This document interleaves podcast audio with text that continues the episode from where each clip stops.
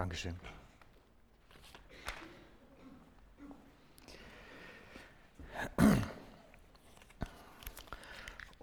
Unser Gott kann. Er ist mächtig, er ist gewaltig, er kann überall alles bewirken. Es gibt keinen so mächtig, gewaltig wie ihn. Amen. Amen. Könnt schon mich hinsetzen eigentlich, ne? schon fast fertig. Ich habe mich nur gefragt, manchmal haben wir da vielleicht schon unsere Zweifel dran. Könnte passieren, dass da so Zweifelsmomente hochkommen. Und einen von diesen möchte ich mir mit euch heute anschauen. Nämlich der Frage nachspüre, kann Gott uns schützen, wenn wir wie der Esel nicht wollen? Wenn wir uns einfach verweigern, kann er dann trotzdem? Zwingt er uns wie der Eselstreiber seinen Esel unter seinen Schutz? Oder passieren dann Dinge, die wir vielleicht lieber nicht möchten? Ich möchte mit einer Geschichte beginnen. Kirchengeschichtlich wichtig, sehr relevant, aber kaum bekannt.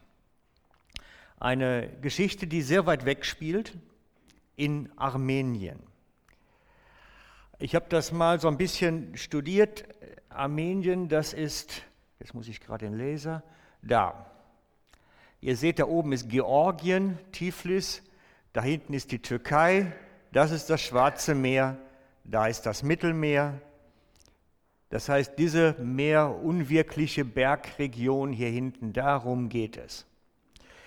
Armenien wird die Wiege der Christenheit genannt. Das war das erste Staat, wo Christentum eine Staatsreligion wurde. Im Jahr 301, 301 wurde dort das Christentum zur Staatsreligion. Vom obersten König, ne, ich glaube König hieß der da nicht, ja, ich weiß nicht, jedenfalls dem obersten Bürger des Landes dazu erklärt.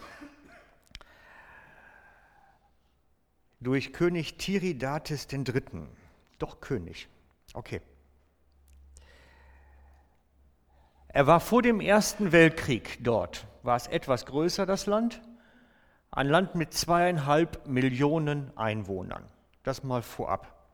Wichtig zu wissen. Die Geschichte handelt von einem Jungen, einem Knaben namens Efim Gerasnowitsch Klubiken. So ähnlich, ich hoffe, ich habe es richtig ausgesprochen. Efim weiter. Er wuchs in einem Dorf auf, das heißt Kala Kala und liegt etwa hier an der Kante in diesem Grünstreifen.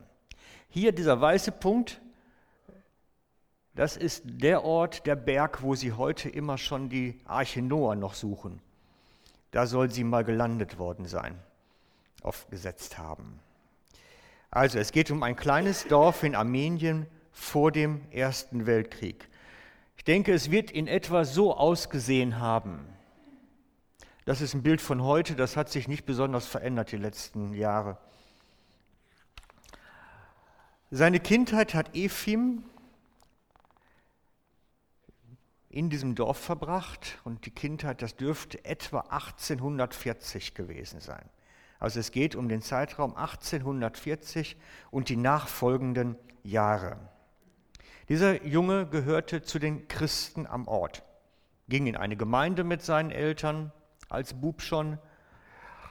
Und bei ihm zeigte sich schon in frühen Kindheitsjahren die Gabe des Gebets. Er verbrachte unglaublich viele Zeit als Kind im Gebet. Er hatte eine ganz besondere Beziehung zum Herrn entwickelt, als Kind bereits. Und daraus resultierte dann, dass er auch eine sehr intensive Beziehung zu Gott hatte. Im Alter von elf Jahren hatte er bereits mehrfach die Stimme Gottes gehört und auch Eindrücke empfangen. Das war inzwischen für die Leute, die Christen am Ort, nichts Besonderes. Und so forderte Gott ihn einmal heraus, dann eine Gebetswache zu halten. Und dieses Mal hielt er dann sieben Tage und sieben Nächte durch zu beten, als Kind, als Elfjähriger. Und hatte dabei eine seiner Visionen. Ihr mögt sagen, das ist jetzt vielleicht Merli. Das Ding ist kirchengeschichtlich überliefert.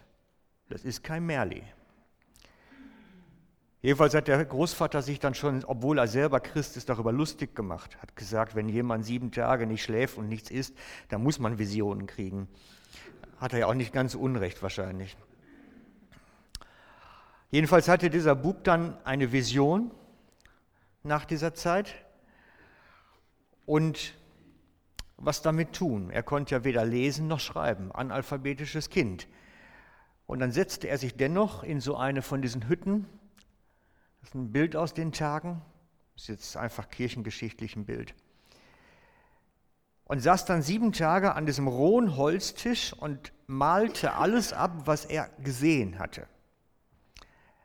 Im Prinzip die ganzen Schriftzeichen, die er gesehen hatte, malt er ab.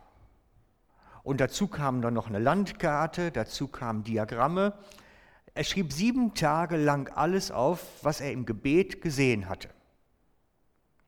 Und da er nicht wusste, was er da schrieb und malte, brachte man das fertige Werk dann nachher zu den Leuten im Dorf, die lesen und schreiben konnten.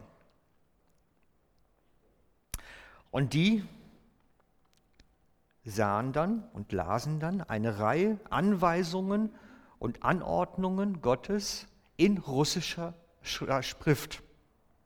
In russischer Schrift. Es stellte sich heraus, dass dieses analphabetische Kind eine Botschaft von Gott in russischer Sprache und Schrift aufgeschrieben hatte und dazu dann auch Zeichnungen und Diagramme angefertigt hatte. In diesem Text hieß es, dass zu einem späteren, ungenannten Zeitpunkt jeder Christ in Kala Kala in furchtbarer Gefahr schweben würde. Eine Zeit von ganz großem, unaussprechlichen Leid würde über das Gebiet kommen eine Zeit, in der Hunderttausende Männer und Frauen und Kinder brutal ermordet würden. Und in dieser Anweisung stand dann, dass jeder Mann im Land fliehen sollte in ein konkretes Ort. Und dafür war dann die Landkarte. Und zwar ein Land jenseits des Ozeans, nicht ein Land jenseits, oh, jetzt habe ich schon weggeblättert, jenseits des Mittelmeers oder Schwarzen Meers, ein Land jenseits des Atlantischen Ozeans, sollten sie fliehen. Und die Erwachsenen, die ein bisschen gebildet waren, konnten erkennen, dass es exakt eingezeichnet war. Der Kontinent Amerika. Sie sollten nach Amerika flüchten. Und nicht an der, West, an der Ostküste verbleiben, nicht niederlassen, sondern bis zur Westküste, auf die andere Seite, sollen sie flüchten. So hatte der Bub das in seiner Vision aufgeschrieben. Dort würde der Herr sie segnen und sie zum Segen für die Nation werden lassen. Natürlich sagten die einen im Dorf, der Bub hält uns zum Narren. Der hat sich selber Lesen und Schreiben beigebracht und der macht uns jetzt einen Spaß hier. Und andere sagten, naja, komm, der betet immer so viel, vielleicht ist da ja was dran. Aber da es keine Gefahr von außen gab, keine Bedrohung in irgendeiner Form, blieb das Ganze dann irgendwann in der Schublade liegen. Das, das geriet in Vergessenheit, die Geschichte schon fast. Bis, bis 50 Jahre später, 50 Jahre später begannen Unruhen im Osmanischen Reich damals. Man hörte natürlich in diesen fernen Regionen davon da oben, was da unten passierte. Aber das ist ja so weit weg. Aber so heimlich holten die Christen dann jedes Mal diese alten Blätter raus und guckten nach, was stand da nochmal, wohin sollte man flüchten, wenn es denn so kommen sollte. Zudem waren ebenfalls auch viele Christen der Ansicht, dass die Gabe der Prophetie mit Fertigstellung der Bibel aufgehört hatte. Das bräuchte man ja nicht mehr. Aber dann so kurz nach der Jahrhundertwende, also zwischen 1900 und 1905, das habe ich nicht genau herausfinden können, verkündete Ephim selber, dass jetzt die Zeit der Erfüllung da ist. Jetzt müsste man flüchten. Jetzt 50 Jahre nach der Niederschrift ist der Moment zu fliehen. Die Leute standen da und zuckten mit den Schultern. Ja, sollen wir jetzt wirklich einfach gehen? nur weil da irgendwo in der Türkei sich ein paar Leute die Kehle da umdrehen. Aber Efin sagte immer wieder, wir müssen nach Amerika, jetzt. Und er gehörte dann mit seiner Familie zu den Ersten, die gegangen sind auch. Und einige folgten dann auch. Aber jede Familie, die natürlich ging, wurde verspottet. Die wurden wirklich böse verspottet, so was für eine Träumereien sie da aufgesessen haben, dass sie sich da auf den Weg machen. Es waren einfach sehr viele Skeptiker, sehr viele Nichtchristen, die sich einfach weigerten zu glauben, dass Gott in dieser Zeit noch redet zu seinen Kindern. Aber leider haben sich diese Anweisungen als extremst korrekt herausgestellt.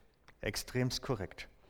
Im Jahr 1914 begann eine Zeit unsagbaren Schreckens.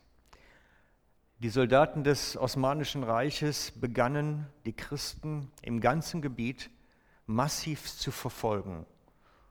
Nicht nur das, sie zu deportieren. Die wurden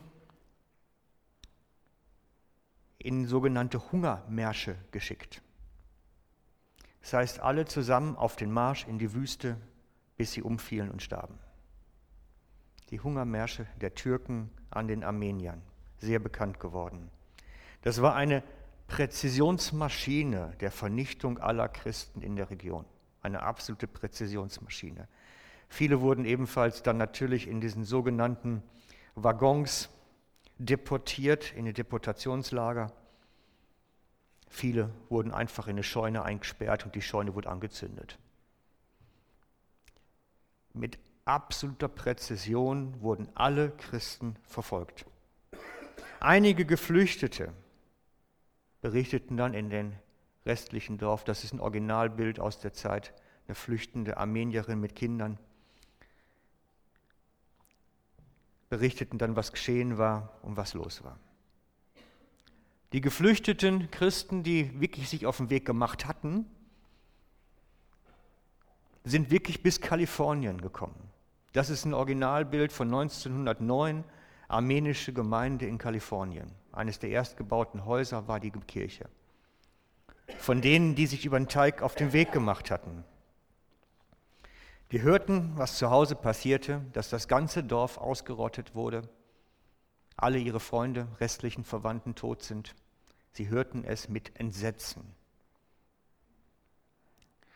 Jetzt frage ich euch heute Morgen ganz ernsthaft, würdest du dich auf den Weg machen, aufgrund eines prophetischen Eindrucks 16.000 Kilometer unter die Füße zu nehmen, nur weil dein Kind mal irgendwo einen Gebetseindruck hatte? Ich glaube, wir sind da ebenfalls sehr skeptisch, geprägt von unserem Denken. Eine Reise über viele Millionen, also 16.000 Kilometer Luftlinie, eine Reise von vielen, vielen Monaten. Wenn du dich nicht auf den Weg gemacht hättest, wärst du jetzt auch tot. Keine Chance. Gott wollte sein Volk schützen und hat deswegen auf diese Weise zu seinem Volk gesprochen. Für mich ist die Geschichte, ich habe die schon recht früh kennengelernt, als ich Christ wurde, mich maßgeblich geprägt. Gott redet zu seinen Kindern, um sie zu bewahren, direkt. Er spricht zu ihnen, um ihnen gerade so ein Leid zu ersparen und hat seine Gedanken und Pläne dazu. Die Bibel sagt uns vielfach, dass das sich leiten lassen von Gott Schutz und Segen mit sich bringt. Das zieht sich durch wie ein roter Faden in der gesamten Botschaft. Sich von Gott selber leiten lassen bringt Schutz und Segen. Das ist eines der zentralsten Merkmale von Jüngern, dass sie sich leiten lassen. Dass sie sich nicht verhalten wie dieser, na, wo haben wir den? Ne, den Esel. Eigentlich wäre der Esel jetzt dran. Dass wir uns nicht verhalten wie der Esel, der sich nicht ziehen lässt. Gott möchte uns durch diesen Schilderwald des Lebens hindurch bringen, uns leiten, uns führen. Er hat ein Interesse daran. Wir lesen im Römer 8,14.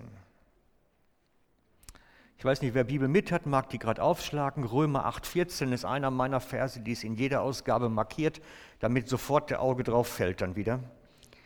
Also wenn du jetzt ein Nahtel hast, dann nicht gerade markiere da, das ist nicht gut auf dem Display. Dort steht in Römer 8,14, denn Söhne und Töchter Gottes sind nur die, die vom Geist Gottes getrieben oder geführt werden. Gottes Führung ist das zentrale Merkmal seiner Kinder, dass sie von ihm geleitet werden, dass er sie an die Hand nimmt und dadurch diesen Wald des Schilderwald des Lebens hindurchbringt,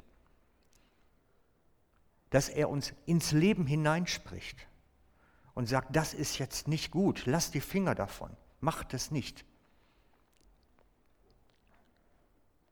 Und er erwartet eigentlich von jedem von uns, dass wir seine Impulse aufnehmen und umsetzen. Darin besteht schließlich sein Schutz und auch sein Segen. Jesus selber nimmt diese Art des Glaubens, dass ich höre und tue, dass ich aufnehme die Impulse und umsetze, nennt er den Glauben. Das ist für ihn der Glaube. Lukas 7, Kapitel 7, Vers, ab Vers 1 ist das. Lukas 7, ab Vers 1 ist die Geschichte von dem heidnischen Offizier, den römischen Offizier, der kommt und für seinen Knecht bittet. Und dieser römische Offizier formuliert Glauben. Er sagt zu Jesus, der Offizier zu Jesus, ich bin doch ein Mann, der Vorgesetzte hat und habe meinerseits Leute unter meinem Kommando. Wenn ich nun zu einem sage, geh, so geht er. Oder ich sage, komm, so kommt er. Oder tu das, so tut er es. Als Jesus das hörte, verwunderte er sich über den Offizier. Er wandte sich zu der Volksmenge, die ihn begleitete, und sagte, jetzt kommt's, nicht einmal in Israel habe ich solchen Glauben gefunden. Jesus nennt diese Art, sich Anweisungen geben zu lassen und diese dann umzusetzen, Glauben. Das ist Glauben. Dass Jesus sagt und ich tue. Er nennt es Glauben.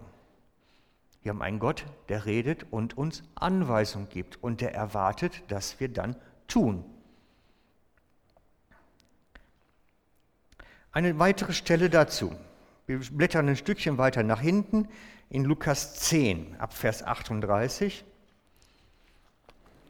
Also wer jetzt Papierversion hat, einfach ein Stückchen weiter nach hinten, vier Kapitel, Lukas 10 ab Vers 38.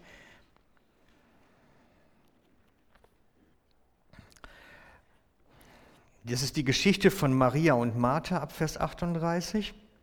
Und da geht es darum, dass Martha in der Küche schafft und macht und tut und Maria einfach da hockt und zuhört, was Jesus sagt.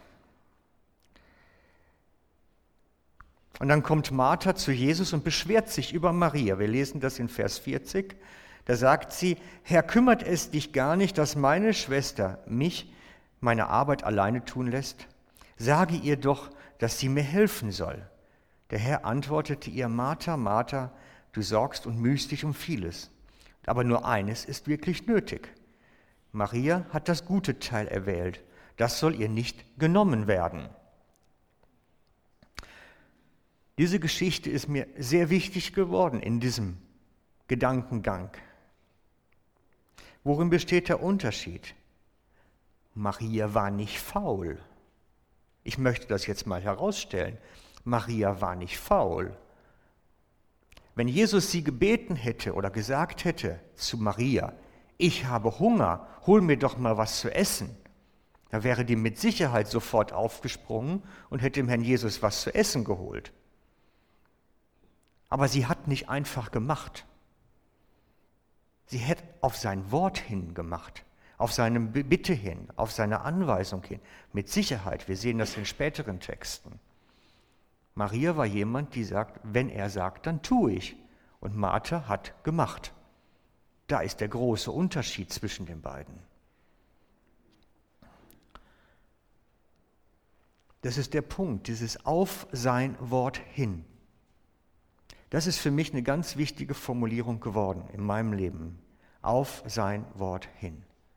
Das kommt uns immer wieder vor, dass Menschen auf sein Wort hin sich bewegen, etwas tun, sich leiten lassen.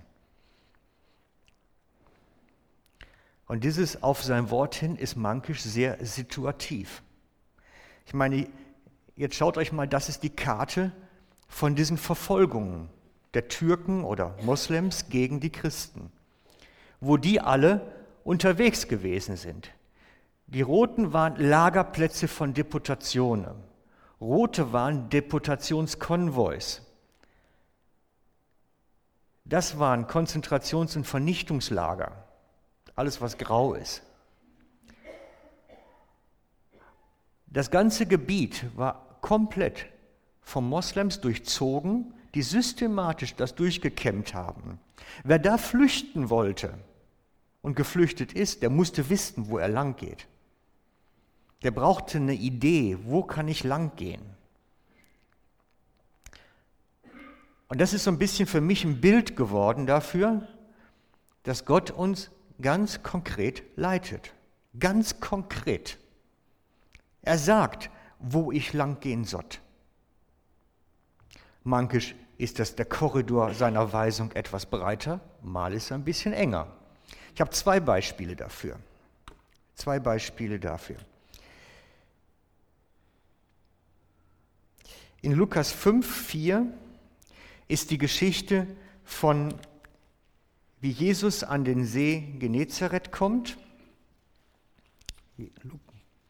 Lukas 5, 4. Da kommt Jesus an den See Genezareth und sagt den Fischern, fahrt bei Tage, was ja erstmal ungewöhnlich ist, hinaus und fischt.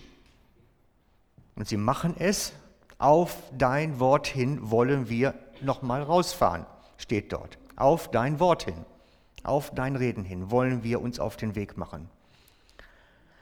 Und sie fahren raus und machen einen großen Fischzug.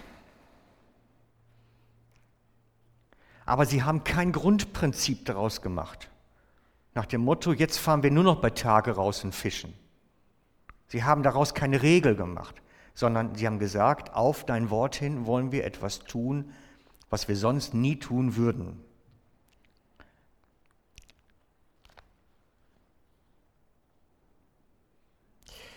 Und dann wird es noch präziser.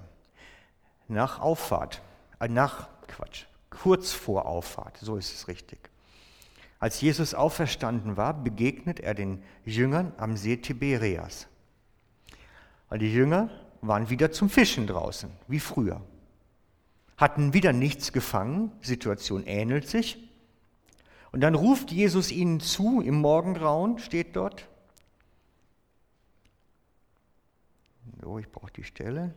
Da ist es. Werft euer Netz auf der rechten Seite des Schiffes aus.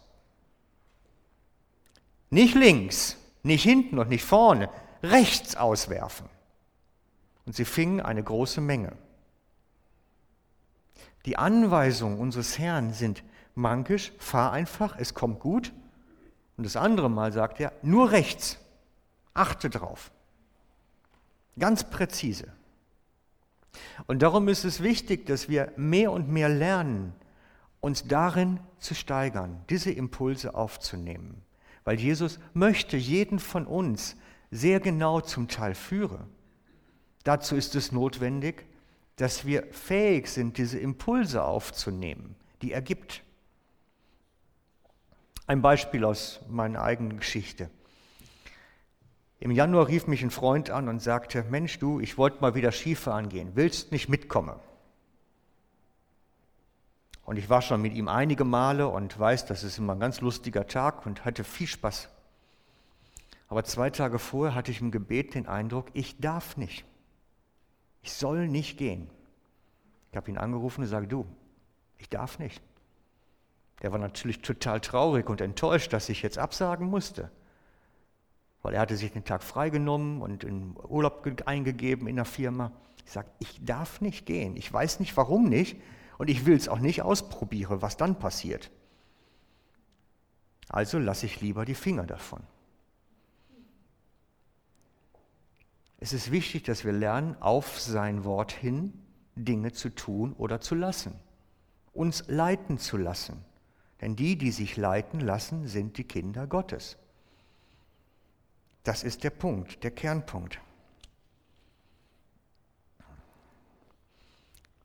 Oftmals, wenn ich noch gependelt bin zwischen Breitenbach und Strengelbach, hatte ich mitten beim Autofahren den Eindruck, fahre jetzt heute Abend nicht über den Berg, fahre über die Autobahn.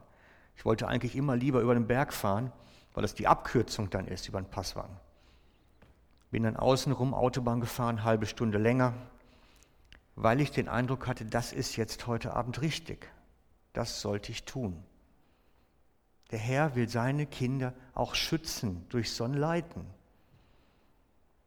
Und darum ist es so wichtig, dass wir darin zunehmen, in diesem sich leiten lassen können.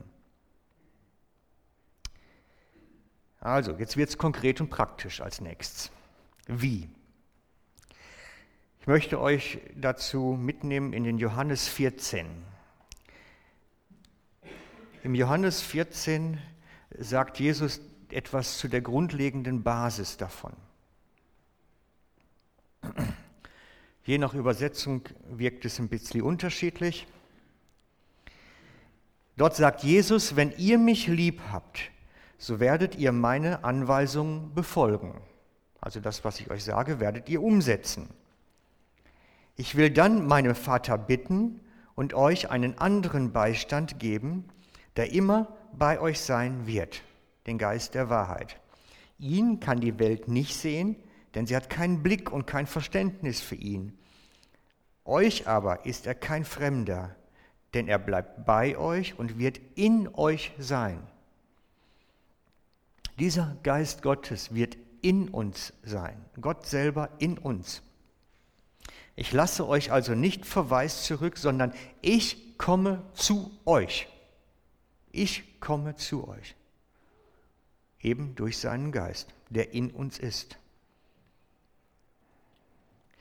In Kürze wird mich die Welt nicht mehr sehen.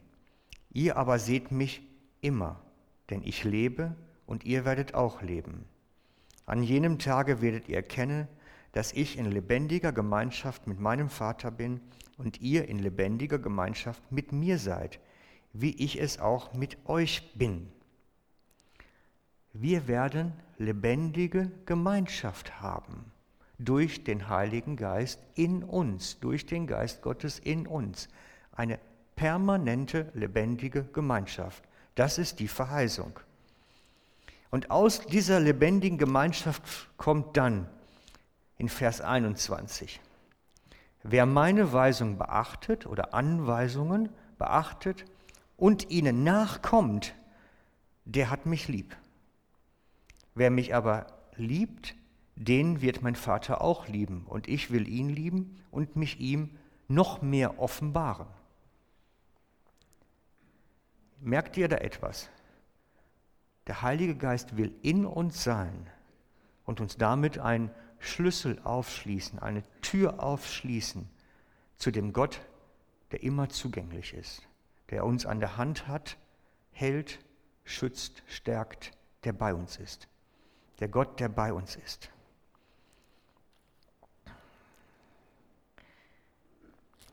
In der praktischen Ausführung können wir das sehen in Apostelgeschichte 21, als Paulus eine Ahnung davon hat, dass er auf einer Reise ohne Wiederkehr ist. Er kommt, Apostelgeschichte 21.8 ist das. Am folgenden Tag aber zogen wir weiter und kamen nach Caesarea. Wir gingen in das Haus des Evangelisten Philippus, der einer von den sieben war, und blieben bei ihm. Er hatte vier unverheiratete Töchter, die die prophetische Gabe hatten. Wir waren schon mehrere Tage dort, da kam ein Prophet mit Namen Agapus von Judäa. Er besuchte auch uns, nahm den Gürtel des Paulus, band sich die Hände und Füße damit und sagte, so spricht der Heilige Geist. Der Mann, dem dieser Gürtel gehört, werden die Juden ebenso binden, und die Hände in die Heiden ausliefern. Als wir das hörten, begannen wir und die Brüder am Ort, dass Paulus doch nicht nach Jerusalem hinaufgehen möchte. Er aber antwortete, was macht ihr nur, dass ihr weint und mir das Herz brecht? Ich bin bereit, nicht allein mich binden zu lassen, sondern auch in Jerusalem für den Namen des Herrn Jesus zu sterben. Da er sich nicht überreden ließ, schwiegen wir und sagten, der Herr Wille oder des Herrn Wille geschehe. Paulus hatte eine Ahnung schon und wird letztlich durch den Propheten bestätigt. Es trifft ihn nicht völlig unvorbereitet, die Geschichte. Er sagt, ich bin bereit. Auf gut Deutsch, ich habe schon die Ahnung, da könnte was kommen. Das könnte mein Weg werden. Und der Prophet bestätigt das dann nochmal, sagt, ja. Die anderen versuchen ihn davon runterzubringen, sagen, soll dir nicht geschehen, weil man kann ja Prophetie auch so und so deuten. Aber er weiß, das ist mein Weg, den muss ich jetzt gehen. Er bereitet ihn auf das, was kommt, vor. Im 1. Thessalonicher 5,21 sagt Paulus den Thessalonicher, dass sie die Gabe der Prophetie schätzen sollen, sie anwenden sollen. In Apostelgeschichte, in dem 1. Korinther, kommt dann die Stelle, wo er das der Gemeinde anweist, prophetische Gabe im Gottesdienst auszuführen, damit Evangelisation geschieht, dass Heiden überführt werden. Merkt ihr da was? Prophetische Gab ist nicht böse, sondern ein Mittel Gottes, uns zu leiten, uns zu führen, uns an die Hand zu nehmen, uns durch das Dickicht der Gefahren hindurchzubringen. Gott möchte uns an der Hand halten, uns führen. Und dazu will er mit uns reden. Wie gesagt, der Kernvers für heute ist Römer 8,14 sind die Gotteskinder, die sich von seinem Geist leiten lassen. Sein Geist ist in uns und will in uns uns die Anweisung geben, damit wir auf seinen Wegen geführt werden und dann auf sein Wort hin Dinge tun oder lassen. Gott kann uns schützen, wenn wir seinem Reden Raum geben und seine Anweisung befolgen. Wenn wir sagen, wir wollen nicht, wie dieser Esel, ich habe es als letztes Bild noch, uns stur stellen, dann kann er uns nicht auf den geschützten Wegen führen. Es ist nicht möglich. Und darum bleibt mein Aufruf an euch heute Morgen, ein direkter Aufruf, lass dich auf sein Wort hin. Dinge tun oder lassen. Lass dich leiten. Denn Gottes Kindschaft hängt dran, sich leiten zu lassen. Gott kann in den unmöglichsten Situationen uns schützen, wenn wir ihn lassen. Amen.